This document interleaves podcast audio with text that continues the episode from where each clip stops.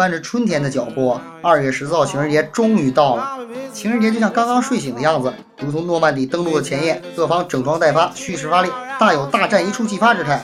所谓晓风残月，无处话凄凉，醉里挑灯看美人，美人芳心暗许。幸福的人们在今天这个带点二的日子里，过得大致是一样的。没有情人的人们却在这一天各有各的苦衷。然而，暗香漂浮的背后，并不全是娇容盛开的浪漫之花。单纯的情人节早已随着时代气息和商业气息变本加厉，成了一个剧透版小魔术。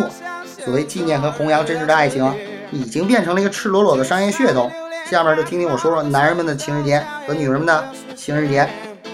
别忘了寂寞，的角落里，百合又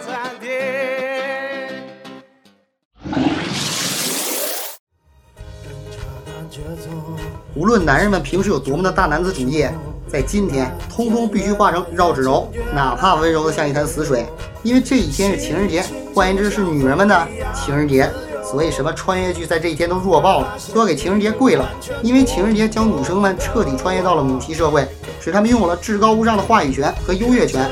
在平时饱受煎熬的女生们，在这一天终于可以像一个巾帼英雄一样扬眉吐气，因为他们可以肆无忌惮地检阅考核鲜花簇拥下求爱者们的诚意。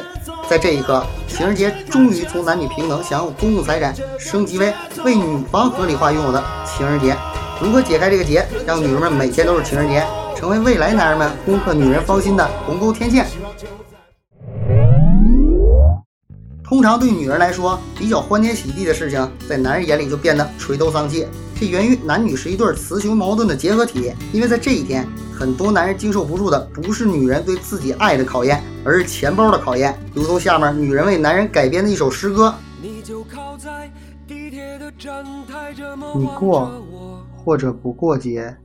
节就在那里，不迟不早。你送或者不送我，花就在那里，不多不少。掏钱或者不掏钱，心就在那里，不冷不热。你疼。或者不疼我，我的人就在你怀里，不舍不弃。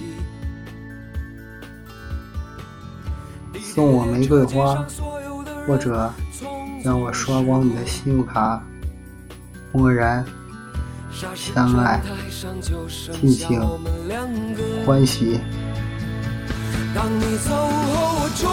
在这一刻，所有男人的内心深处都共同演绎着一部浪漫而又悲壮的史诗爱情巨片《情人节》。希望物欲横流的社会有一天能返璞归真，让男人们由内而外的脱离这场劫难，共同谱写非物质产物下令人羡慕的纯真爱情。最后，流氓哥在这里祝所有有情没情的杠友们情人节快乐！